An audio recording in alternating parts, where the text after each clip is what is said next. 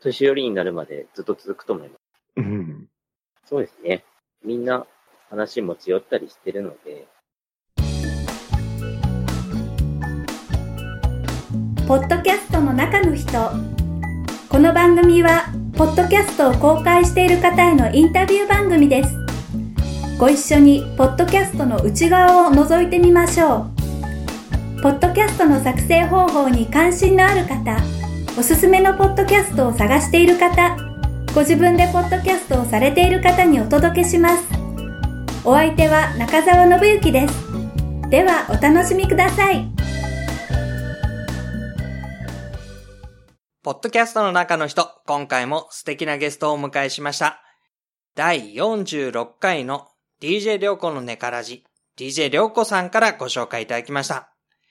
ハンドンダバナシから、ショコさんとパンタンさんです。どうぞよろしくお願いします。はい、よろしくお願いしますよ。ろしくお願いします。えー、今回ゲストに来ていただいて本当にありがとうございます。こちらこそありがとうございます。出ていただきありがとうございます。ちょっとですね、夏のクソ暑い時を超えて収録になったので、リスナーの方々にはちょっと間が空いてしまったんですけれども、えー相変わらず素敵な番組をご紹介いただいたので、早速インタビューをしていきたいと思います。このハンドンダ話っていう番組なんですけれども、ちょっと簡単に紹介をしていただいてもよろしいでしょうか？はい。えーっとですね、ハンドンダ話というポッドキャストなんですけれど、えーっと、今年の1月から、えー開始された、えーポッドキャストになります。はい。えーまあ、題名にあるハンドンとダ話っていうのが、えー我々の世代はですね、あのー土曜日とかが半日で帰れたりしたのがあったと思うんですね。はい。まあ、それを反論というわけですけれど、うんえー反論で授業が終わって帰って、で、その後集まってくだらないだ話をしているような、まあ、懐かしい話をですね、もう我々、もう、あの、いい中年なんですけれど、昔の懐かしい話をワイワイ集まってくだらない話をするっていうのがコンセプトの番組になっています。ほう。今お話しいただいたのが、えー、パンタンさん。はい、パンタンです。はい。そして、えーショコさんの声も聞かせていただけますか？はい。えーどんな番組とショコさんは考えてらっしゃいますか？まあ、今パンタンさんが、あの、紹介してくれたそのままで、本当にワイワイ集まって、うーんと、楽しく、うーんと、や、やらさせてもらってます。はい。はい。はい、すいません。えーパーソナリティは？えーっとですね、パーソナリティっていうのがはい決まってないっていうのが、ある意味、うちの番組の売りかなとも思っておりまして、ほはい。えっ、と、今回は、えー、ショコさんと私があ出させていただいてるんですけれど、う。うん。はいえー総勢で言うと、11名ぐらいが、あのー参加しているポッドキャスト番組になっておりまして、はあ、はあ、はであのー先ほど言ったように懐かしい話題について、あ。うん。ああでもない、こうでもないっていう話をしていくわけなんですけれど、あの、例えばですけれど、えー昔懐かしい駄菓子の話をしましょうかっていうのをうん提案すると、その参加しているメンバーで話せそうな人が集まって話をするっていう感じになるんですよ。はあ。なので、その集まったメンバーの中で、えー司会を務める人もいたり、うん盛り上げ役になってもらったりっていう形になるので、あの、メンバーが固定されていないっていうのが現状ですかね。ねなんかこの番組に出てくださった番組の中で、過去最多ですね。11人っていうのはね。すごいなえーと、その方々がトピックによって入れ替わり立ち替わり。はい、そうなってますそう。ですね。その11人はもともとは、おつながりはどんな方々なんですか？あ、ショコさんから説明してあげてもらってもいいですか？ですね。うんと、まあ、皆さん、まあ、ドラゴンクエスト10の中で、お、出たな。えっとはい、うんはい、つながった感じですかね。あと、ポッドキャストのつながりもあります。うん、うん、うん。それで、その中で集まって、へえ。そのそういうの11人の方々はは、そうすると、あみんな、ポッドキャストなり、ドラグクエ10なりで、誰かしらが誰かしらと知り合いというような感じですか？そうですよね。はい。はい。基本的にはそのつながりが大きいかなと思ってます。うんでも、この人とこの人は繋がってるけど、実は向こう側のあっちの人とこっちの人は初対面みたいなこともあるんですか？そうですね。はい。ありますね。ありますね。はい。はい。うーん。そういう中で集まって番組をする。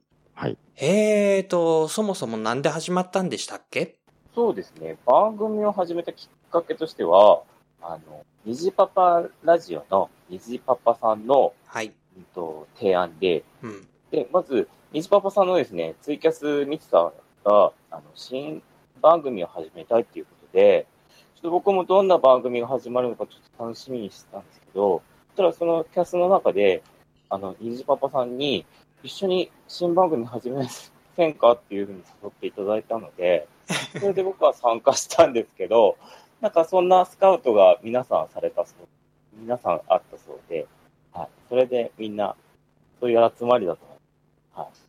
うん。まさにそんな感じです。はい。えー公開、えースカウト、リクルートみたいな話なんですか？ですね。もうあの、虹パパさんのポッドキャストプロジェクトといいましょうか、プロデューサー業といいましょうか、それに乗っからせてもらってるっていうのが、まさに我々二人かなという感じなんですが。そうなんです。はい。へー。虹パパさんはご自分の番組をもうすでにされていて、そうですね。はい。その後にツイキャス、その前後かな、ツイキャスもやってる中で、新しい番組っていうことなんですか？そうですね。じゃあ、この番組のテーマや、まあ、設定なんかも、基本的には虹パパさんのコンセプト。もともとがそうですね。そうですね。うんはい。うん。あの、先ほど11人って言ったんですけれどう、ん。最初から11人だったわけではないんですね。うんうん。先ほどショコさんが言われたように、まあ、あの、まあ、西パパさんもショコさんも、まあ、僕も含めてなんですけど、えードラゴンクエスト10っていうオンラインゲームはしているんですが、はい。はい。まあ、そこでのつながりがあったりなかったりはしたんですけれど、まあ、ニジパパさんっていう存在で、えー、ニジパパさんが、ポッドキャストもされてるのも知ってましたし、うん。まあ、それのリスナーでもあったんですね。うん。で、えーツイキャスもされてるのも知っていたので、ニジパパさんのツイキャスを、まあ、聞くっていうのが、まあ、たびたびあったんですけれど、うんうん。一番最初の初期メンバーで入られてたのが、まあ、ショコさんなんですよ。ほニジパパさんが新しい番組を立ち上げるっていうので参加されていたのが、当初6人ぐらいだったと思うんですけれど、う。うそこから始まったはずです。はあ。はい。そこから追加メンバーっていう感じで、うんうん。えー今第4期ぐらいあるのかな、うんうんね。はい。僕は第3期ぐらいで入った感じです。なんかすごいな、その、最初バレーボールチームだったのがサッカーチームみたいになって、そうでねなんかどっかのアイドルグループみたいに何期生っていうのがあるんですか？何期生とは言ってないですけど、あの、ちょっとずつ入った時期にズレがあるなっていう感じですね。ね。じゃあ、そのうち卒業とか、なんとか、えーセンターを取るとか、なんかそういうのもやんなきゃいけないじゃないですか。その辺はどうなんでしょうね。へそれはちょっと面白いです。それも。うん え。通常は大体それでも何人ぐらいで番組はやってらっしゃるんですか？基本的には5人ぐらいでやってますかね。はい。5人でも多いですよね。あ、多いと思います。はい。うーん。どういう風になるんだろう。手を挙げて話すのそれとも、こう、誰かが喋りまくってる中で、割って入るようにして、ま、待ちに構えて、パッと声を出すみたいな感じですか？その回の仕切りをする人の性格といいましょうか、色が結構出るかなっていうふうには思っているんですけれど、はい。はい。あの、ただ、皆さん、あの、まあ、虹パパさんも含めてなんですけれど、うん。あの、まあ、こちらのあの、ポッドキャストの中の人にも過去出演された方々が多数参加されておりまして、はい。はい。あの、兄さんとかう、んうん。えー浅沼さんとか、はい。あと紹介いただいた DJ りょうこさんとか、うん。うん、あと、まあ、他にも他のポッドキャストでご活躍されている留吉さんとか、本当にあの、僕とかショコさんからすると、もう本当に神のような人々が集まっている中に入れていただいているので、皆さんはい話も達者ですし、間の取り方とかもすごく上手ですし、うん。で我々をうまく活かしてくれてるっていう感じで、本当に。もう収録するごとに勉強させてもらってるっていうのが、まあ正直なところですね。そうですね。はい。へそういう方々が、まあ上手にリードしてくださって、5人でも会話が成り立つようにしてくれているんだ。ですね。はい。そうですね。えーと、今おっしゃってたのは、要するに、その方々から比べると、ショコさんやパンタ、パンタンさんは、はいどっちかっていうと、まだ、えー、ポッドキャスト歴が浅いっていうことになるんですか？はい。僕は本当に浅いです。細さいですね。じゃあ、ちょっとそっちの方のことを聞いてみましょうかね。はい。はいえーと、ショコさんは、どうしてこのポッドキャストの喋る側に回るようになったんでしょそうですね。なぜやはり、あの、虹パパさんの存在が大きくてですねう。、うん。あの、虹パパさんの、虹パパラジオって本当になんか聞いてて、僕の癒しになってたんですよ。で、まあ、キャスも見るようになって、うん。で、まあ、虹パパさんに、そういうふうになんか番組に誘ってもらってて、うん。だって断る理由ないじゃないですか。いや、いっぱいあると思いますよ。喋れないとか、恥ずかしいとか、えーいやいや時間がないとか。ああ、まあ、それでもやっぱり、もう僕から見たら、その、虹パパさんとか、兄さんとかもう芸能人なんですよ。そ、そこ、そこ、そこのなんかもう神々しいところでに、はいはい。の人たちとなんか喋れるなんて夢のような感じで、ほう。ぜひ、ぜひお願いします。ああ、そうか。はいじゃあ、はいあのー、芸能人に憧れてるファンのところに、はい。ある日突然、飲んでるから来なよみたいな感じで誘われたっていう感じですね。そ完全にミーハーな感じで。そりゃ行かない理由はないだろうって。そうです、そうです。はい。へえ。でも、その時にはい、こう、躊躇したり、戸惑ったり、いや、できるかなとか、そういう不安はいかがでした？いや、ありましたけど、躊躇とかもやっぱりあったんですけど、まあ、人数が、うん。あの、うん、多かったので、あのまあ、ちょっとぐらい影に隠れてもいいかな、ぐらいで考えてたんで、まあ、はい。そこは気軽に、はい。なるほどね。はい。参加できましたね。虹パパさんと、じゃあ二人でやりましょうって言われたらなかなか。まあ、虹パパさんが、あの、すごくあの、優しい感じの人なんで、うん。まあ二人でやってもきっと僕は嬉しいんですけど、うんまあ、虹パパさんは嫌だと思うんですけど、はい。だけど、まあ、はい、全然、そこら辺はみんな優しそうな人だったんで。はいへーで、実際に迎えられて、はいえ話す側に回ってみて、はいどうでした？最初の頃の感想は。最初の頃は、うんと、ただ、その、会話してる、うん。本当に僕、ただの一般人なんで、ただ会話してる だけだなと思ってたんですけど、はい。本当に、あの、収録っていう形で進行が進んでいくのが、うん。すごくですね、楽しくてですね。あ、これが番組作りなんだっていうのが分かって、うーん。そううん。40になって、こんな新しい体験ができて、すごい良かったです。へーはい。やっぱ普通に、まあ、オンライン越しでもそのおしゃべりしてるのとは、ちょっと違う感じがしたんですか？しますね。やっぱり、普段収録なんてしないじゃないですか。うん。まあ、しないですよね、普通はね。しないですよね。なんで人生で初めてなんで、はい。やっぱり、ちょっと空気がパッと変わるっていうか。はあ、そうですか。えー、それは貴重な経験でしたね。そうですね。はい。うん。えっ、と、パンタンさんは？はい。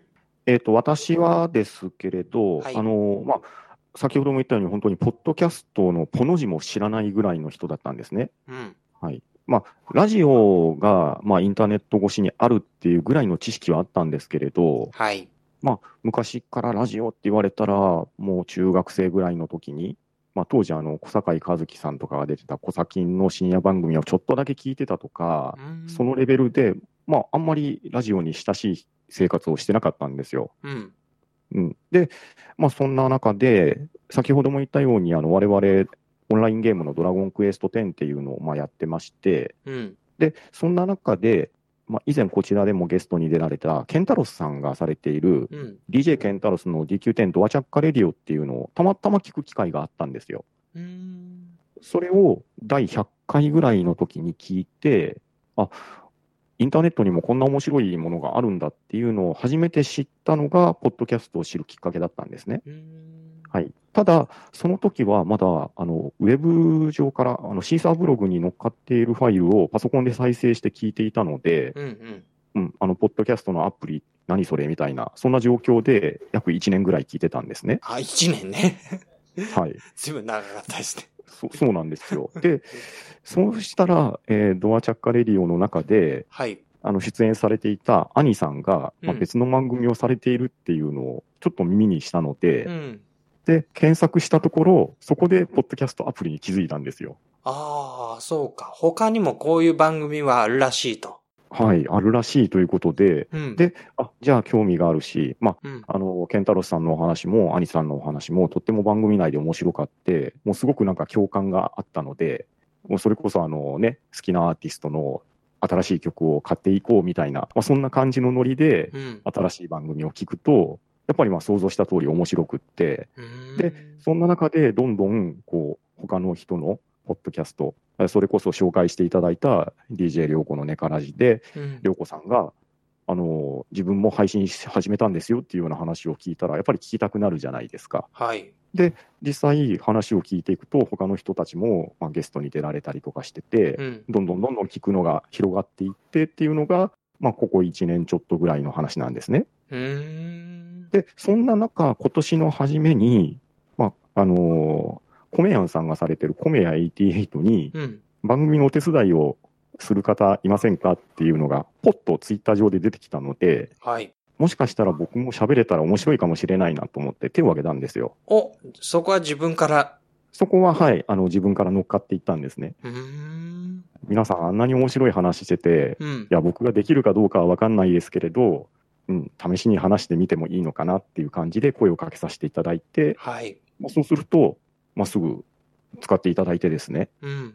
で、収録をさせていただいたんですよ。それがあ初めてのポッドキャスト収録だったんですけれど、へまあ、それを経て、えーその後、えー、ケンタロスさんからまたお話をいただいて、え。うん。まあ、ドアラジの方にも出させていただいたりしてたところで、先ほど言った虹パパさんのツイキャストを聞いていたら、うん。パンタンさんもスカウトですっていう感じで、こちらの反応だ話に入れていただいたっていうのが、今年初めの話ですね。なの、で、番組的に言うと、えっ、と、今年の正月ぐらいから始まった番組なんですけれど、うんうん。えー第5回目に僕が最初に入れてもらって。はい、そこから、まあ、約、えー9ヶ月目に突入するぐらいな感じでしょうか。はい。だから、視聴を始めたのは、えーまあ、約1年ちょっとうんぐらいですか？で、えー実際喋り出したのは今年になってからっていう、そんな流れで、はい、参加させてもらってます。それ以前と比べて、はい。ポッドキャストのある生活って随分違うんじゃないですか？随分違いますね。はい。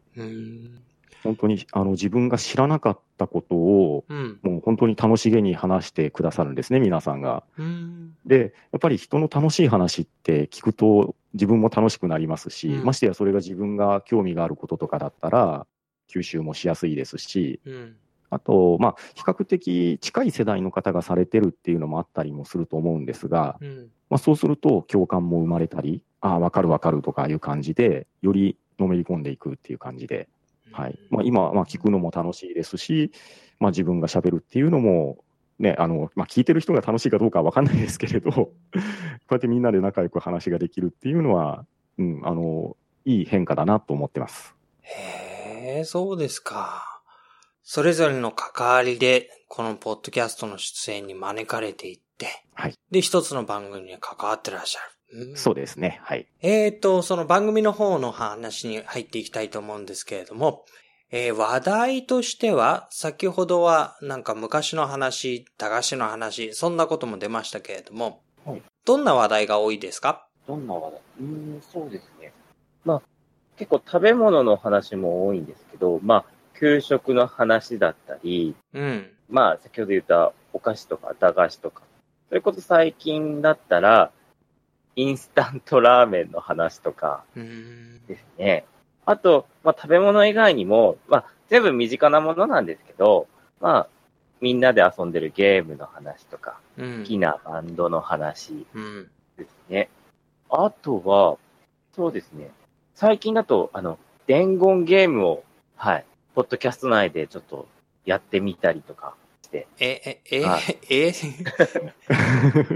な、なんですか？その伝言花、伝言ゲーム、ポッドキャストでやってみたっていうのは。はい。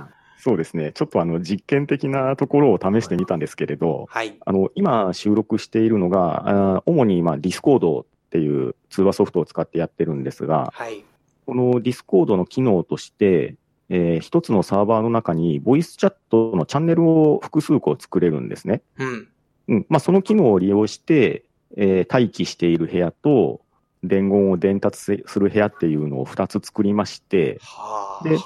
伝言する人が新しく入ってきてもらって伝言をする。はい。で、待機している人はそれが聞こえない。はい。で、また新しい人に伝言をする。はい、で、新しい人にまた伝えるっていうのを繰り返して、で、結果的にどういう伝言になったかっていうのは、あの、もともとね、いる、えー伝言部屋の方にいる人は聞こえますし、はい。待機部屋の人は全く聞こえない状態で呼ばれて入っていって、初めて伝言を聞いて次の人に伝えるっていう形になっていくので、これをちょっと、あのーある日思いついて、実際にやってみたらどうなるのかなっていう感じで実験でやってみたのが、はい。えーまあ、あの、42回と42.5回っていう形で、えー上げたと思うんですが、え伝言ゲームだ話っていう、あの、なんと言いましょうか、これに関しては懐かしいとかそういうコンセプトからちょっと外れててうんうん、実験的な意味合いが強かったんですけれど、はいはい。でもリスナーさんはあれですよね。伝言してる様子を聞くことができるわけですよね。まさにリアルタイムで聞いてるので、うん。一般的な伝言ゲームっていうのは最後まで伝わって、はいそれがどう変化したかっていうのを楽しむと思うんですけど、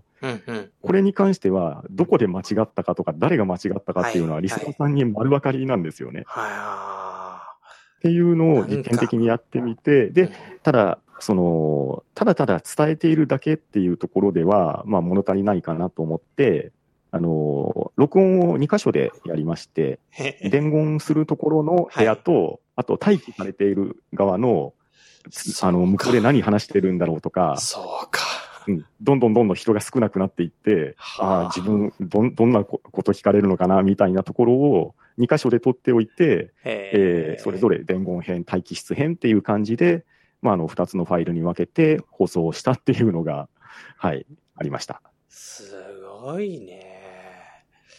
いや、これ結果は、あの、盛り上がりました？やってる僕たちはとても楽しかったですね。ですよね。ですよね。リスナーがどうだったかはちょっとわかんないけど、うん。その遊びを考えた人ははい。天才だね。天才。いやいや、まあ、ただ思いついただけですけど、ね、すごいね。天才なんでへただ意外と、あの、なんでしょうか、やりたいっていう人が。おられて、うん今、あの、参加者をちょっと募集している感じですね。へえ。やりたいっていう人いるんですか？そんな、あの、公開で自分が聞いたものと違うものを堂々と伝えてしまう、そんな周知プレイみたいなのを公開でされる。まあ、どちらかというと、正しく伝えるっていうよりは、まあ、わざと間違えることはしないですけれど、はい。ね、いかに間違ったかとかいうところを楽しむっていうのもありかなと思いますし、上手に伝えたら伝えたで、やっぱり、あ、さすがね、あの、皆さん、すごいポッドキャスターが集まってるなっていうところの証明にもなるかなと思ったので、あの、企画する側からすると、どちらに転んでも美味しいなっていう感じで考えてました。へえ。素晴らしい。ほんと、あの、なんか、特許取っといた方がいいですよ。ディスコードでやるあの伝言ゲームは、私が発案しました、みたいな。へえ。でも、あれですね。全く、あの、有益だとは言い難いというか、そうですね、はい。いい意味があるのかって言ったら、ないとしか言いようがない。我々の放送って基本的に意味があるかないかって言われたら、多分ないんですよね。ないですね。はい。はいあのテーマがうん本当に、まあ、あのタイトル通り、ハンドンダ話なので、はい。えもう放課後にくだらない話をしているノリなわけですよ。はい。なので、あのそれぞれ自分たちの、まあ、子供の時の思い出であったり、うん。まあ、今の考えを言う人も中にはおられますけれど、うんうんあのそれぞれどこかこう懐かしい感じがするお話を、その個人個人の見解で話していただけるので、うん。あの共感できる部分は、まあ、大いにあるかなと思うのと、うん。あと、その参加している人たちが、もう本当に日本全国各地に割と散らばってるので、はいはい。うん、自分が、あの、幼少の時に体験していたことが、当たり前ってやっぱり思ってると思うんですけど、うん。違う地方とか違う県に行ったら、あ、そういう文化もあったんだとか、うん。なんか新たな発見にもなるかなっていうのも、まあ、売りの一つかなと思ってうんます。そうですよね。子供にとってはね、自分の周りの世界が世界の全てだと思ってますけど、うんうん。結構違う幼少期をそれぞれ過ごしたり、経験したり、です、です。ね。駄菓子一つにしてもそんなん知らないみたいなね。そうなんですよ。あ、の、地方色豊かな、ね、あの、まあ、会社があるなしとかもありますし、はい。うん、割と、あの、反響が大きかったのが、うん。えーっとですね、あの、どちらにしようかなっていう、うんうん。指差しで選ぶような遊びがあるじゃないですか。えーっとです。うちはですね、どちらにしようかな、天の神様の言う通り、えーその後なんだっけな。えーなんとかなんとか玉手箱みたいな。そうそうそう、そんな感じなんですよ。はいはい。そこが、柿の種だったり、えーそんな、バンバンバンとか、あ、鉄砲っく、てバンバンバンはなんとなく知ってるわかからりました。あ、はいはい。そんな感じで、あの、自分たちも知らなかった地方のことが知れたり、で、それ、をリスナーさんが、うん。あの、ハッシュタグをつけてつぶやいてくれたりして、あこの地方にはこんなんがあるんだとか、へあの、なんでしょう、公開している我々からしてもうん。新たな発見があったりとか、ね。うん。うん。ーなんかあの、本当に話してて話題が膨らんで楽しいですね。なんか全く意味はないけど楽しそうですね。そうです、そうです。はい。へえ。まさにあの土曜日の、あの、帰ってきて、はい。えー昼ご飯食べて、はい。早速に行ってきますって言って、あの、半ズボン履いてたあの頃の話ですね。あの頃の話ですね。そうはい。ですね。へその雰囲気ですね。え。うんまあ、あっという間にね、楽しく過ごしてた時間経って、なんか、キンコンカンコンってなってね、はいあ。の、何の歌だっけな？カラスなぜ鳴くのかな？なんかの音が、チャイムが鳴りますよね。あ、そうそう。その辺もうんチャイムが鳴る地域もあれば、はいはい。ね、あの市役所とか県庁とかからこう音楽が流れるところもあったりとか、ああ、そうなそうそんかこう、えー鐘が鳴ったりとか、う。うんうん。うん。いろんな多分地域差が出てくると思うんですよね。おー。ちょっとまたそういう話もいやー、ねそれは楽しいな。してみると盛り上がるかもしれないです。へー、そうなんですね。えっ、と、年代的には皆さん結構一緒なんですか？幅はありますよね。そうですね。多分上が40代半ばから若い人は30代前半とかぐらいかなと思ってるんですけそうどです、ね。はい。まあ、ギリギリ話が通じなくはないぐらいの広がりですかね。そうですね。まあ、あの、干支の一回り差があるとかぐらいかなと思ってるんで、うええまあ、あの、噛み合わないなら噛み合わないでも、あ、あの、全然気にしないというか、そうね。うんうん。あ、そういう話もあったんですね、だし、うんうんあま僕たちはそれが当たり前と思ってたけど、ああ、うん若い人たちは知らないんだっていうのも気づくことができたりとか、はい。そうか。まあ、ゲーム機一つにとってもね、おそらく最初の人たちが子供の頃やってたものと、うん30代前半の人たちがやってたものは結構違ってたかもしれなそいうですね。。かなり違いますね。うーん。そうか。へえ、それは本当になんか楽しそうですね。ですね。あの、収録してる自分たちが本当楽しいです。うーん 楽しみながら、うん、やってますねう。ん。ですね。えーっと、番組の目標とかあるんですか？今日、目指してるとこ、目標的なものは、ないですよね。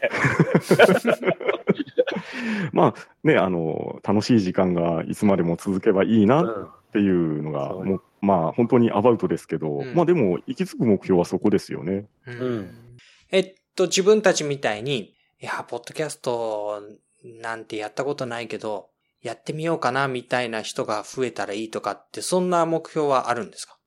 ああ、どうなんでしょう。でも、虹パパさんがこうやって自分たちをこう拾ってくれたっていうところを考えると、うん。うん、まあ、あの、表立っては言ってないかもしれないですが、チャンスをいただけたわけなので、はいはい。うん、できれば、まあそういう、あの、新しい人たち、始めたいなっていう人たちが参加できるような場所でもあってもいいかなと思いますうし、ん。うん、まあそもそも大所帯なので、うんうん。うん、大所帯なのに、あの、ちょくちょくゲスト会とかもあったりして、へーさらに人が増えたりもしますんで、えー、ショコさんやパンタンさんは、はい。はい基本的に、こう、減るじゃないですか。自分の話す機会とかが、いっぱい人が来ちゃうと。目立たなくなるし、はいあの、はいもう他の人は入んないでほしい。新しいメンバーは加えないでほしいとかないんですか？全然ないですね。ないね。うん。番組的には本当に新しい人が入ってくれた方が、あの、新しい情報を入れてくれたりとか、ね。ね、あの、うん。自分たちの知らない考え入れてくれたりしますし、へまあ、そもそもね、目立つために始めてるもんでもないですから、うん、楽しくあの話ができればうまくそうそう、楽しく話ができて、適材適所で、そう、うん広がっていけばいいですよね。いいですね。うんそうか、そうなんだ。じゃあこれがあ5期生になり6期生になりっていう人たちがどんどん入ってきてもいいんだ。全然いいと思います。いいです。はい。じゃあそういう風になった時にはやがていつか、えー例えば、えーショコさんパンタンさんで、えー独立して番組やりますとか、えー私はこれから、えーツイキャスに専念しますとか、なんかそういう次の卒業の道みたいなのもあるのかいやそれもないような気がしますけど、そうですね。あの、ずっと卒業せずにいさせてもらえるとありがたいな。いな。やー、それはわかんないですよ。あの、卒業したくないです。あの、秋元康みたいな虹パパさんが、こう、ちゃんと計画を練ってるはずなので、そのうち、あの、独立卒業祝い記念会みたいなのを勝手に仕立て上げられて、あの、ニジパパさんに今からお願いしとかないといけない。そうですずっとここにいたいって。はい。できるだけ、はい。長い間、お世話してください。そうなんだ。へえ。そうですか。えっ、と、そういうふうに話し始めてから、えー今までこう聞いていたのとちょっと違うように、えっ、と、他の番組も聞くようになったりとか、そんなことはありますか？そうですね。他の番組。やっぱり、あの、なんだろう、会話うん。の仕方とか、勉強しますね。うーん。うん。なんか、多人数でも、その、持ち寄るエピソードとか、うん。まあ、被らないのは、うんと、まあ、そうなんですけど、うんと、きちんとオチが必ずあったりとか、おーそういうのをきちんと考えて喋ってらっしゃって、皆さん、ううんん、そういうのを、まあ、他の番組を聞いて、ちょっと勉強してますね。はい。ほーいやもうただ喋れればいいとか、仲間に入れればいいっていうところから、やっぱりそれでもちょっとは、えーこのメンバーにふさわしい面白い話を自分もしようってなるもんなんですか、いや、なりますね。やっぱり、あの、周りの人たちが結構みんなすごい人なんで、僕から見たらもう本当にもう大先輩方なんで、もう自分も少しでも勉強して、はい。うんなるべく邪魔しないように、邪魔しないように、はい、頑張ってます。えーあわよくば食ってやろうみたいなのはないんですか？いや、まだそこまで、いやー、それはちょっと壁が高いですね。でも今、まだって言いましたからね。狙ってはいるんですね。いやいやそんな、いや、そんなことないです。ずっと、ずっと、痛いです、ここに。何の番組なんだっていう話になってきました。パンタンさんは、やっぱりおしゃべりは他の番組聞くときにちょっと違うように聞くようになりましたか？ああ、でも聞き方自体は、そんなに今までも前も変わらないかなっていう感じはしてますね。それぞれあのやっぱり番組としての色もありましょうし、うん。うん、あの方針っていうのもあると思うんで、あのそれぞれ配信者の方が頑張られてるのを、まあ、あの素直に受け入れていくっていうスタイルでは聞かせてもらってるんですけど、うん。うん、あと、まあ、自分のその話し方とか、まあ、あと、どういうんですかね、トークスキルですか、うん。まあ、なかなか上げようと思って上がるもんでもないと思うんですけれど、うん。まあ、最近、あのーまあ、ありがたいことに、割と自分の番組だけじゃなくって、他のところに、まあ、ゲストで出させていただいたりっていう、まあ、依頼があったりするんですけれど、なんで着々やってるじゃないですか。ええ独自活動独自活動ってわけじゃないです。あの、僕の、あの、自分の信念と言いましょうか、はいはいモットーというのは、あの、ご期待には全力でっていうのをモットーにしてるんですね。うん。だから、期待されたことに関しては、本当にもう自分のできることは全力でやりたいっていうのがあるので、はい。自分が求められるんであれば、もう一生懸命それはやらせてもらいますようんっていう感じなんですね。だから、自分で独立とかっていうのはもう全くビジョンも浮かばないですし、あんまりあの、自分が自分がっていうのはちょっとあの、性格的にもそんな感じではないんで、はいはい。はい。あの、本拠地はこちらに、もう本当ににじパパさんに、もうできるだけ長い間使っていただいて、求められるところがあれば、うん。あの、はい、その分仕事はしに行かせてもらいたいなっていう、そんな感じで頑張ってます。なるほどね。で、結構お声もかかって、えーあっちこっちにゲストに呼ばれるようなこともあると、はい。やっぱり少しえー自分の中でも、こう、ホームグラウンドと離れて、はい。武者修行みたいな感じになるんですか？武者修行というか、あのまあ、さっきちょっとトークスキルとか言っちゃったんですけれど、うん。どちらかというと、その人脈つなぎっていうんですかね。はい。はい。あのまあ、ポッドキャストっていう媒体自体が、まあ、基本的には皆さん自分が喋りたいことをお話しされているっていうのが基本だと思うんですよね。うん。そこに混ぜてもらうことによって、まあ、呼んでいただくっていうことは多分自分が喋ることがある程度テーマにマッチしてるから呼んでいただけるんだと思うんですけれど、うん。うん、そこで、まあ、自分の力だけをこうバンバン言うんじゃなくって、その相手の言っていることをちゃんと理解する能力っていうのもないとダメだと思いますし、はい。うんまあ先ほど言ったように、その期待されている仕事がきっちりできるように組み立てないといけないと思ってるんで、うん。うん、あのーできるだけ出しゃばらずに頑張るっていう、うんそういうスタンスでやっていければいいかなっていうのが、うん、今ですし、まあやっぱりね、それをするためには、やっぱりある程度のこうね、仕事っぷりを見せておかないと、呼んでももらえないわけじゃないですか、ね。そうですよね。あの、遊びの仲間にね、はい。お前いいよ来なくてみたいに言われちゃったら。はいもう、そうなるとそこまでかなと思うので。最悪ですもんね。あの、役割分担ってありましたよね。なんか、おやつ持ってくる子とか、ですです。こうはい。遊び道具持ってくる子とか。ですです。なんとか係とかね、はいはいありましたもんね。うんなんとか委員会とか。そうか。番組内でも役割をわきまえてやんないと、はい。お前いいよ来なくてになっちゃいますもんね。まあ、まあ、うちのね、集まりは皆さんそういう感じの方はおられないので、本当にあの、仲良く楽しくさせてもらってるんで、うんはーい。逆にそういう心配は全くなくさせてもらってるので、伸び伸びできるのかなっていうのが、本当いいとこだと思ってます。へえ。そうですか。いや、それは、なんか、こう番組をやるっていうこと自体を楽しんでらっしゃる様子が分かって、すごく嬉しいですね。はい。さあ、それでは後半は、え収録の実際について伺っていきたいと思います。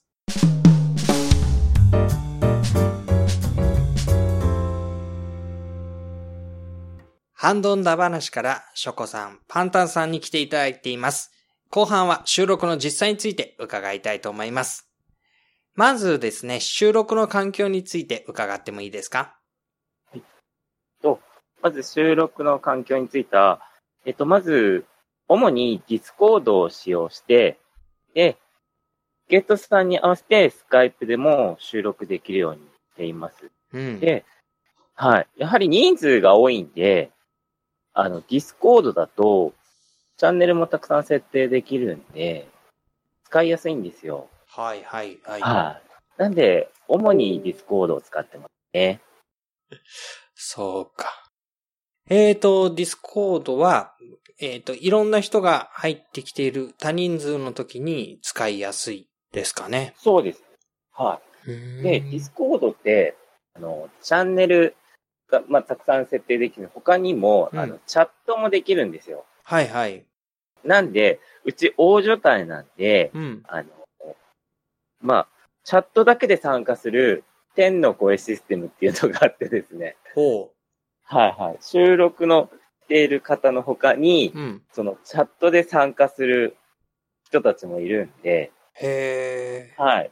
まあ、そのチャットを読み上げながら、うんうん。あの、チャットのコメント拾って、で、まあ、番組内、はい、出すような感じで収録するときもあるんです。ああ、なるほどね。はえーと、結局は収録をしながら、はいえーと、例えばツイキャスとかニコニコとか、ああいうのをやってるように、コメントをはい拾い上げたりなんだりしながら、い。はい。でもそれを実際には公開しないでやってるわけですね。天の声の人を呼んで。そう、そうですね。あの、他の、まあ、参加してないメンバうんーが、この天の声で入ってきて、あの、コメントを打ってるんで、なるほうんどね。番組内には、あの、出てないですね。へ はじゃあ、11人で、まあそうね、7、8人でやるわけにもいかないからって言って、い。はい、はい。えー、チャットで参加をしてくる人もいるわけですか。はい、そうです。ほう、そうか。なんか、それは、人数が多いだけのことあって、面白いですね。うーんそうえっ、と、そんな風にディスコードを使っての収録ということなんですけど、実際録音は誰がどんな風にされてるんですか？えっ、と、録音に関しては、まあ、その時参加した人で、えー録音ができる人が担当するようにはしてるんですけれど、うん。はい。あの、基本的には、あの、オンラインで通話がメインになるので、A パワーソフトを使わせてもらって、で、なるほどそれで、はい、あの、MP3 ファイルとして保管をしてます。うーんじゃあ A パワーソフトで、えっ、と、コンピューターから流れてくる音、自分の流してる音、それが全部、こう、ごちゃっとなって録音されて、データでそうですね。。はいマイクの入力とシステムの音声が一つの MP3 ファイルで保管されているっていう感じですねえっ、と、そういう風に録音したものは、えっ、と、誰がどういう風に編集をなさるんですか？はい。えっ、と、これも編集する人が、えーまあ、うちの番組で言うと、にじパパさんか、うん兄さんか、うん。自分の3人が、その時の参加状況に応じて編集をするようにしてます。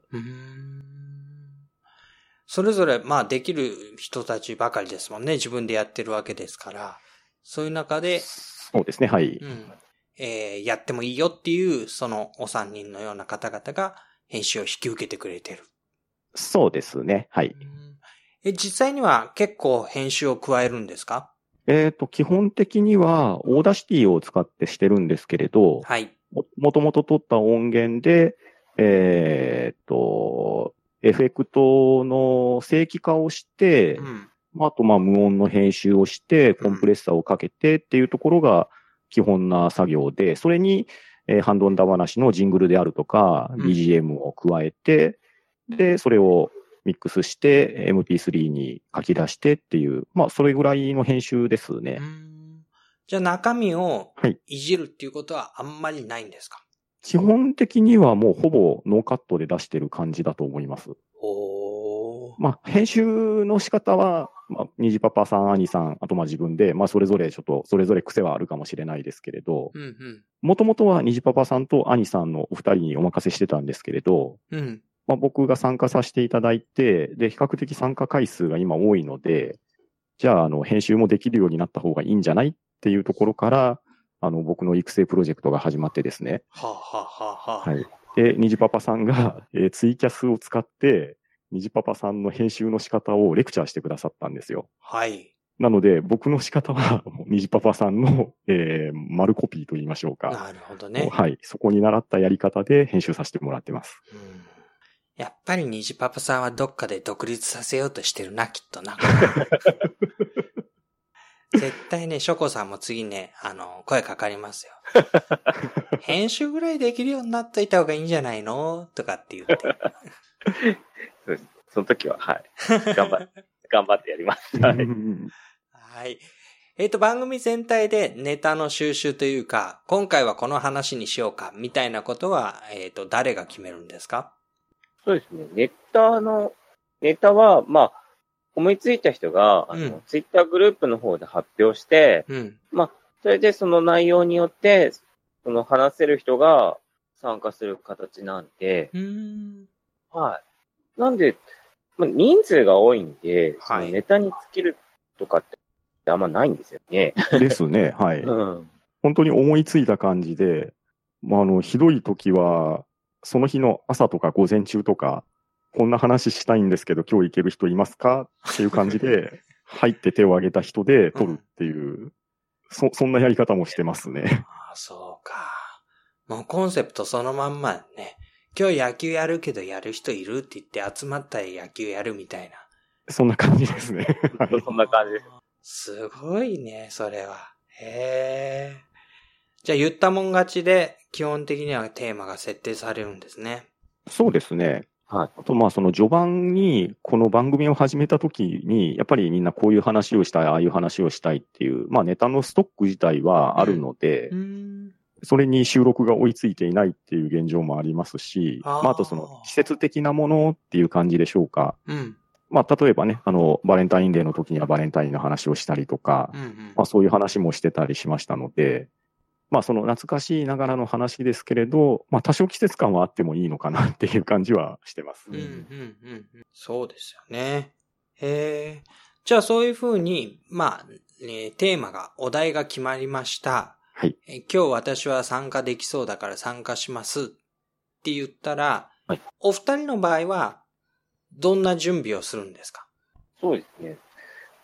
そのテーマに沿った、うん。うん、ネタを、まあ、3つ4つ用意して、うーん。い挑む感じですね。はあ。はいえっ、と、それは、なんて言うんだろう。えー、メモかなんかをして、そうですね、メモだ。そうです、大体メモですね。メモ取って、うん。それでそれを持って、まあ、ちょっと調べたりして、うーん。補足トリビアみたいなのを 仕入れて、はいはい。それで、うん、望む感じですかね。なるほどね。はい。うんパンタンさんは？そうですね。まず、その事柄について自分が話せるかどうかっていうのを思い出して、うん。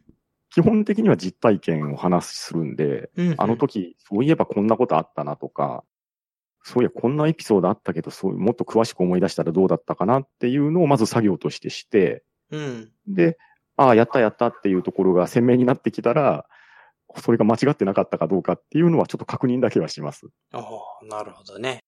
で、それを、えー実際収録時間に行って、えー披露させていただくっていう感じですね。うーん。えっ、と、準備時間にして、それはどのくらいの時間がかかりますか？幸いなことにそんなに時間はかからないですね。うん。ねまあ、話してる内容が、もう本当に、ね、昔の遊びとか、なんか、そうです、そうです。まあ、思い出話なんで、はい。うんで、記憶に残ってるっていうことは、それなりに自分もやってたりとか、印象深かったりする事柄なんで、うん。うん、あのーきそんなに時間かからず思い出せてると思います。うーんそしてその準備をしている時間も割と楽しい。あ、楽しいですね。はい。か、これを話してやろうと野望を練っているわけですね。まあ野望っていうほどの、まあ、あれね、あのー思いじゃないですけれど、ああ、こんなことあったなっていう感じの、うん、あの、なんでしょうか？自分のストックを出していく感じですか？うんなるほどね。えーと、そういった時に、こう、録音に実際に臨んでいきますよね。はい。えー何か気をつけていることはありますか？気をつけている子は、やっぱり、あの、先輩のキャスターさんがたくさんいるんで、うん。うん。やっぱり自分は、あの、まだ初心者なんで、あの、なるべく邪魔にならないように、うん。邪魔にならないように、そうですね、編集とかの、あの、邪魔にならないように、うまく喋ろうと思ってます。はい。こう、控えめな転校生キャラですね。いや、そうなのかな。いや、だけど、まあ、あんまり控えてても、その、何も爪痕が残せなかったら、ちょっと、そうですよね。存在意義がなくなっちゃうんで、はいはい。はい。そこはちょっと頑張って、自分のターンが来た時は頑張ります。はい。そうか。はい。えーパンタンさんは？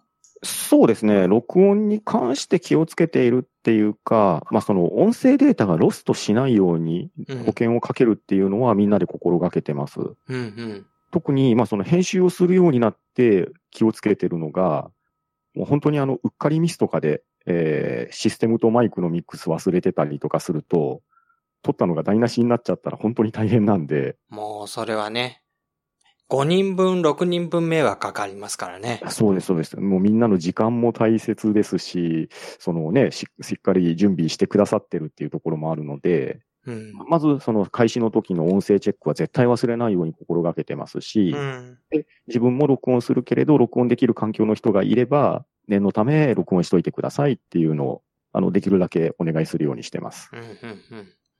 そうですね。5人、6人分のバックアップがあればね、はい。どうにかなるだろうという。そうですね。はい。うーん。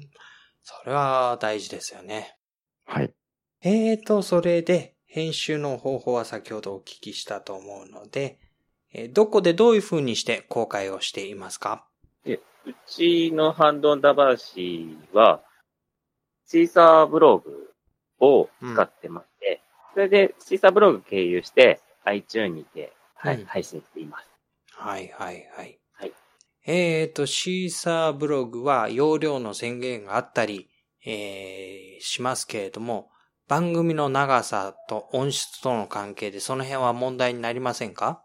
まあそうですね。一応25メガ制限がある中でやりくりはしてるんですけど、うん。まあ収録時間が、まあできるだけ30分程度、まあ長くても1時間は超えないようにっていう、一応時間配分と心配りはしてるんですね。うん。なので、まあその中でいけば、まあある程度の音質で25メガはクリアできてるかなっていう感じがあるのと、うん。うんまああまりにも長くなりすぎた場合はもう前編後編で分けさせていただいて配信するようにしてます。うーんじゃあやっぱりあくまでも、まあその制限の範囲の中で上手にやりくりしようと。そうですね。はい。うーんえー Seesaaブログを選んだ理由とかっていうのはあるんですかね？ここは虹パパさんに行かないとわからない話なんですけれど。はい。あの、虹パパさんが用意してくださったのを活用させてもらってるっていうところですね。ねまあ皆さん大体 Seesaaブログ使ってらっしゃるのかな？が多いような気はしますよね。そうですはい。はい。じゃあ宣伝アピールの方法はいかがでしょアピールの方法は、あの、ハンドオンダ話の公式ツイッターの方を開設してまして、で、新しいエピソードが公開されたら自動にツイートされるようになってるんですよ。ううん。それで、はい。それを、その、ハンドオンのメンバーで、あの、リツイートしてうん、うん。拡散してるので、そういう感じで、あの、番組アピールしてね、宣伝。はい。そうか。そこは、ホームグラウンドをそれぞれ持っている強みがありますね。そうですね。まあ、人数も多いですから、リツイートだけでも結構な人に通知されるんでう、ん。この辺はとてもありがたい。ね。うん、ですねう。ん。まあ、あとは、それぞれが、こう、ゲストとかで出させてもらったところで、うん。まあ、紹介どうぞって言われたときに、ちょこっとこう、お話しさせていただいて、えあの、不定期配信してますっていうような宣伝はさせてもらったりすることもあります。うん。なるほど、なるほど。えーっと、一番そういう意味で拡散力があるのは、やっぱりツイッターでの告知になりますか？ですね。それがメインですね。そうですね。はい。うーんえ、そのツイッターを通してでも、あるいはメールを通してでも、リスナーさんとのコミュニケーションとか、そういうことはどうでしょそうですね。番組内で、あの、ツイッターのハッシュタグ、半ばなで、あのコメントをいただいて、で、番組内のハッシュタグ会で、あの、すべてコメントを読まさせていただいているので、うそれでコミュニケーションをとって、はい。またそこから話が広がって、えーっと、半ばなっていうのが、ハッシュタグになるんですか？そうですね。ハッシュタグひらがなで半ばなと書いて、はい、つぶやいていただいたら、まあ、先ほどショコさんから説明していただいたように、まあ、ハッシュタグだ話っていう回を設けておりまして、うん。まあ、もともと本編の話もあるんですけれど、ありがたいことに、あの、結構、ハッシュタグ半ばなでつぶやいていただける方が多くてですね。うんうん。でそちらをもう、あの、一つ残らず、あの、配信させてもらって、お話をさせてもらうようにしてるんですよ。で、その、つぶやいていただいた内容に関しても、あの、前半でもお話したように、我々も知らない知識をいただいたりとか、うん。あと、共感していただいたりとか、うん。うん、そういったところから話を膨らませてもらって、うんうんまあ、一つの番組の回として成立させてもらってるので、まあ、あの、リスナーさんの思いを、こう、組み上げるとともに、我々のネタとしても活かさせていただいているという、あの、共存共栄の関係ができているんではないのかなと思ってます。うーんそれは要するに、えー、遅れてきた天の声パート2みたいな感じですね。そうですね。はい。はいああ、そうか。それはなんかコメントもしたくなりますし、ね、話題に加わりたくもなりますもんね。そうですね。話してる内容がもう誰しもわかる話だと思うので、あの、つぶやきやすいのかなと思ってはいます。うん。はい。それでね、一つ残らず読んでくださるということになると、やっぱりね、それはいいですよね。うん。あの、やっぱりそうですね。自分もやっぱり書いたら読まれた方が嬉しいですしう、ん。うん。やっぱその思いは皆さん同じだと思うので、え、あのー本当に全て取り上げさせてもらうようにしてます。うーん。まあ、虹パパさんはね、おそらくその中から次に誰を声かけてスカウトしようかなって、こうね、目を光らせてるんでしょうね。そうか。かもしれません。は。はいい。敏腕プロデューサーですからね。番組を続けるコツがあれば教えていただけますか？と、半ばなは、やっぱり、この多人数でやってるので、うん。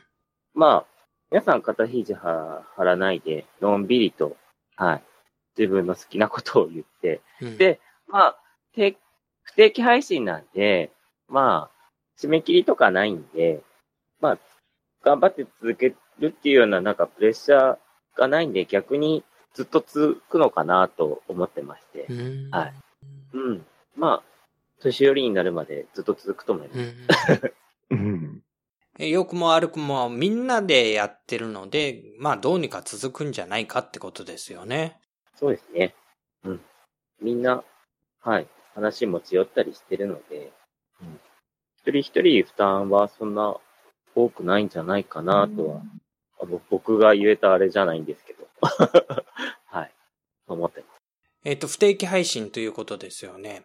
はい。そうですね。はい。曜日は定めてないですね。ってことは誰かがこのネタで話がしたいんだけどっていうことを言い出さなかったら、こうずーっと収録の間が空いちゃうってことも理屈上はあり得るわけですか？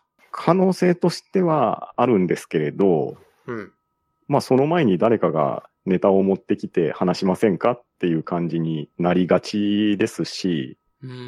あとね、先ほど言ったそのハッシュタグをもう本当におかげさまでたくさんいただいているので、うんうん。え、あまりお待たせするのも申し訳ないですし、うんやっぱりそのハッシュタグの中にも僕たちも、あ、これわかるわかるって取り上げたいお便りとかもたくさんあるので、もうあの、その前に、え自分たちの話したいネタも話しましょう、えハッシュタグ会もやりましょうっていう感じでやってる感じですね。なので、えっ、と、今年の1月から始まったんですが、今日現在で51話配信してると思うんですよ。はとなると、まあ、ペース的に言うと、週1以上ですね、週2ぐらいで、えー 配信してる計算になるかなとは思うんですが。そうか。あの、調子がいい時は3日連続とかで行って、開く時は2週間ぐらい開くとか、あの、本当に不定期配信をいいことに、え我々の都合がいいような感じで配信させてもらってます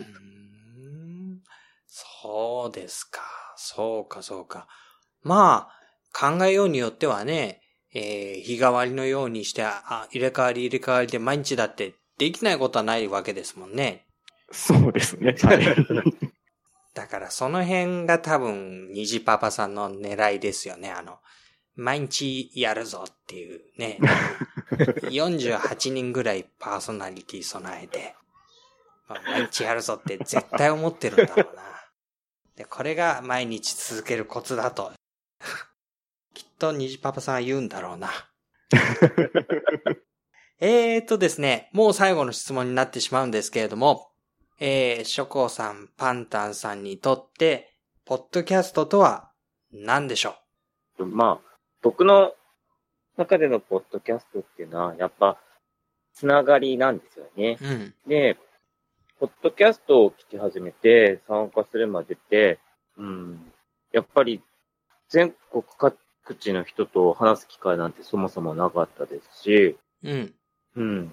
で、40過ぎてこんなに仲良くしてくれる友達が全然増えるとも思わなかったし、はい。なんで、僕にとっては、ポッドキャストはつながりですね。うーん。そうですよね。はまあ、40の男にもなって、友達ね、い。はい。増えないですよね。そうです。仕事の人としか話さないですからね、普段。うんうん。ましてや全国の人と、こんなになんか、うん、なんつうんだろう。昔の話で 盛り上がるっていうこともないし、ううん、ん。これは本当に僕にとってはつながりです。はい。ほう。はい、ありがとうございます。パンタンさんはどうですか？はい。えーっと、僕にとって、ポッドキャストは、えー、旅の扉ですかね。用意してきましまあ、たね。これ、あの、はい。あの、一応ネタを仕込んできました。まあ、はいあのね、冒頭に言ったように、我々、もともとドラゴンクエスト10っていうオンラインゲームで繋がってたんで、はい。え、まあ、ドラゴンクエストの中に、旅の扉っていう、その、別のところに移動するための扉があったりするんですけれど、うんうんまあ自分にとってそのポッドキャストっていうのは、冒頭にも言ったように、全く知らない世界で、で、この扉をくぐることによって、新たな仲間が増えて、今こうやってハンドンダ話できるようになりましたし、うん。また他の番組の人たちとか、あとまあそのオンラインゲームの中とかでも、いろんなつながりができて、先ほどショコさんが言われたように、本当にこの年で新しい友達ができたり、新しい話題についていったりっていうのってなかなかできないと思うんですよね。うんうん。うん。だから、そこのきっかけを与えてくれた、まあ、ドラゴンクエストもしかり、えー、旅の扉もしかりっていうところで、ポッドキャストは旅の扉だと思うのと、うん。あとですね、まあ、そのドラゴンクエストっていうゲームは、まあ、堀井雄二さんっていうゲームデザイナーの方が、まあ、作られたんですけれど、うん。堀井雄二さんが以前にテレビの番組で、まあ、人生はロールプレイングゲームっていうような言葉を残されたんですね。うん。まあ、どういうことかっていうと、その、ロールプレイングゲームっていうのはゲームの中でも自分が主人公とかになり変わって、その役割を演じて、えーゲームを行うっていう感じのゲームになるんですけれど、うん。そのテレビの中で、すみません、一字一句合ってなかったらごめんなさい、申し訳ないんですけれど、まあゲームも人生も自分の役割を演じて、自分が主人公になって人生という舞台をどう楽しむか、うん。役割を演じるのかっていうのが、人生もロールプレイングっていう言葉だって言われてたんですね。うんうん。でまあ、自分が動かないと何も進まない、世界は止まったままっていうふうに言われてたんですよ。はい。まさに今僕がそのポッドキャストを知らなかったら、こういう場にもいないわけですし、うん。教えてもらって知ることによって、今まさに動いてる、まあ、世界が止まったままじゃなくて動きつつあるよっていうのが今年の初めからの話ですし、うん。で、まあ、その後に続く言葉で、まあ、全く100%完璧じゃなくてもいいですよって言ってくださってたんですね。うんうん。うん。まあ大体同じことができればいい。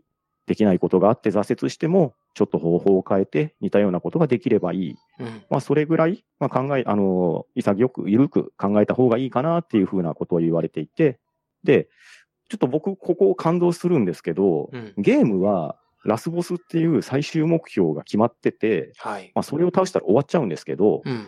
人生はラスボスが決まってない、それを楽しんでほしいっていうふうな結びの言葉をされてたんですよ。おいや、すごく深いなって。まあもう、堀井雄二さんっていう人はもう我々にとっては神様みたいな人なんですけれー。ど、うんうん。まあまさに人生はロールプレイング楽しまなければっていうね、言葉に集約されるようなのが、今の自分のこのポッドキャストに対する生活に、うん、あの、置き換えることができるのかなって思ってます。ああ、そうか。ラスボスはいないんだ。そうですね。はい。そうか。こんなポッドキャストで独立して自分の番組持つぞなんて言ってちゃいけないんですね。まあ、でもそういう人もいてもいいと思いますし、うん、あの、それぞれ、えーまあ、番組がたくさんありますし、はいはい。うん、それぞれの配信方法っていうのはあると思いますけれど、そこも含めて、まあ人生を楽しむ、人生はロールプレイングゲームっていうところに置き換えれるんじゃないのかなって思うんですね。そうですね。まあ、今回特にね、それぞれの番組を持ってらっしゃる方々も加わって、なんかこう、大きなユニットみたいな、そういう感じで動いてらっしゃるのも、まあ初めてのケースだったりするので、うん、いや、いろんな可能性というかね、えーそこだからこそ活かされる人たちもいるでしょうし、うん。なんか、いいですね。本当にあの、いいところに、はい、いさせてもらってると思ってます。なんかそういうところがきっとあのドラクエと親和性の高いコミュニティのなんか、ポッドキャスト界隈のこのあたりの人たちの感覚なんでしょうね。ああかもしれないですね。やっぱり仲間意識っていうのは多少なりとあると思います。うん。うんはい、ありがとうございます。では、ぜひですね、番組のご案内とか、あるいは告知なんかもあったら教えてくださいますか？パンタさんか。はい、わかりました。はい。えー、ポッドキャスト番組、ハンドンダ話、えー不定期配信中です。えー番組の中でも申しましたが、昔懐かしい話を、えー大勢で集まってワイワイ話しております。えーよろしければお聞きいただければと思います。はい。えーっと、それぞれ、ショコさん、パンタンさんに、えー興味を持って、あ、ちょっと追っかけてみようかなと思った方々は、えーっと、ツイッターかなんかそれぞれありますか？と、あ、自分のツイッターですか？はい。はい、僕もツイッターやってます。はい。はい。僕も、はい、個人のツイッターしてますので、はい、はいそちらの方で、えーまあ、日々くだらない発言をしてますけれど、そうです。僕もそうです。はい でも、あの、出演させていただいたポッドキャストの紹介とかもしておりますので、うんはい。あの、よろしければ、はい。あの、追っかけてもらったら、あの、リンク先を聞いていただけると嬉しいですね。はい。えーっと、そうです。この、えーっと、配信をしているページのショーノートのところに、えーっと、お二人の、その、ツイッターのアカウントを貼っておきますので、えーぜひ、推しメンでという方、あの、フォローしていただいて、えーそれでやっていっていただけるといいかなと思います。まだまだこれからのね、えー活躍というか、成長というか、楽しみなお二人に来ていただいてお話をしていただきました。えーショコさん、パンタンさん、ありがとうございました。ありがとうございました。はい。ありがとうございました。はい。またこれから頑張ってください。はい。頑張ります。ありがとうございます。番組宛てのお便り、えご感想お待ちしています。感想や質問などですね、どうぞ遠慮なくお寄せください。宛先は、のぶアットマーク、牧師 .jp です。nobu アットマーク、bokushi.jp また、iTunes でのレビューなど書いていただけますと、多くの方が番組を見つけやすくなりますので、ぜひよろしくお願いします。iTunes での率直なレビューをお待ちしています。次回の放送、またお楽しみに。